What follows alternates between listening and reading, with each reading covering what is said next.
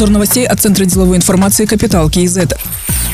Стресс-тестирование по некоторым банкам начнут проводить в четвертом квартале и продлится он до первого квартала 2022 года. Процесс будет проводиться в пилотном режиме. Об этом сообщает Интерфакс Казахстан со ссылкой на данные заместителя председателя агентства по регулированию и развитию финансового рынка Олега Смолякова. Регулятор проведет оценку кредитных и рыночных рисков с последующим анализом эффекта на достаточность капитала банков. В 2019 году проведена полномасштабная оценка качества активов банков с привлечением сторонних экспертов. В этот раз агентство проведет самостоятельную оценку, ограничиваясь лишь собственными ресурсами. Те банки, банки, которые суммарно обеспечивают покрытие не менее 80% активов банковской системы страны, попадут под стресс-тестирование. С 2023 года итоги такой проверки будут учитываться при определении надзорной надбавки на капитал.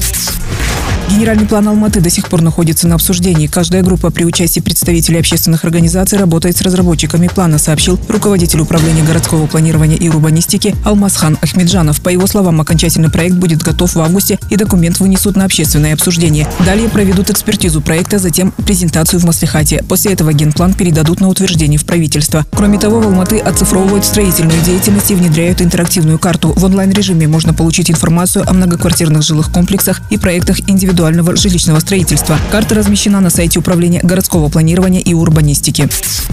В состав акционеров Евразийской финансовой компании вошла вдова Алиджана Ибрагимова Мукадасхан Ибрагимова. Евразийская финансовая компания является единственным акционером Евразийского банка. Таким образом, с 15 июля акционерами компании являются Мукадасхан Ибрагимова, Патох Шадиев, Александр Машкевич. Каждому из них принадлежит 33,3% акций. Напомним, Алиджан Ибрагимов скончался в феврале текущего года на 67 году. Ему принадлежали 20,7% ERG, который включает 11 дочерних компаний. Также ему принадлежали доли в Евразийской промышленной компании и Евразийской производственной компании. В марте сообщалось, что его сын Шухрат вошел в совет менеджеров ERG.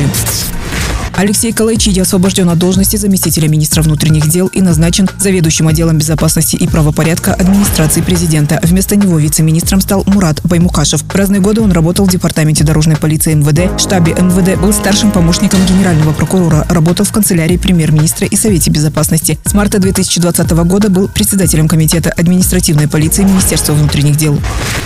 Агентство по защите и развитию конкуренции отчиталось о проверках на рынке строительных материалов. Сейчас анализируют 25 рынков стройматериалов более одной тысячи компаний, которые производят и поставляют материалы. Вынесено 57 уведомлений о снижении цены, в том числе на кирпич, арматуру, трубы, стекло и так далее. По данным ведомства, 21 компания уже исполнила уведомление. Ранее на расширенном заседании правительства президент Касымжумар Токаев поручил оперативно решить проблему роста цен на стройматериалы. В частности, сказал, что необходимы отраслевое прогнозирование, долгосрочные прямые контракты между производителями и застройщиками поставщиками. Неконтролируемый рост цен на продовольственные товары и строительные материалы повлечет за собой очень серьезные последствия с точки зрения обеспечения стабильности общества, сказал тогда глава государства.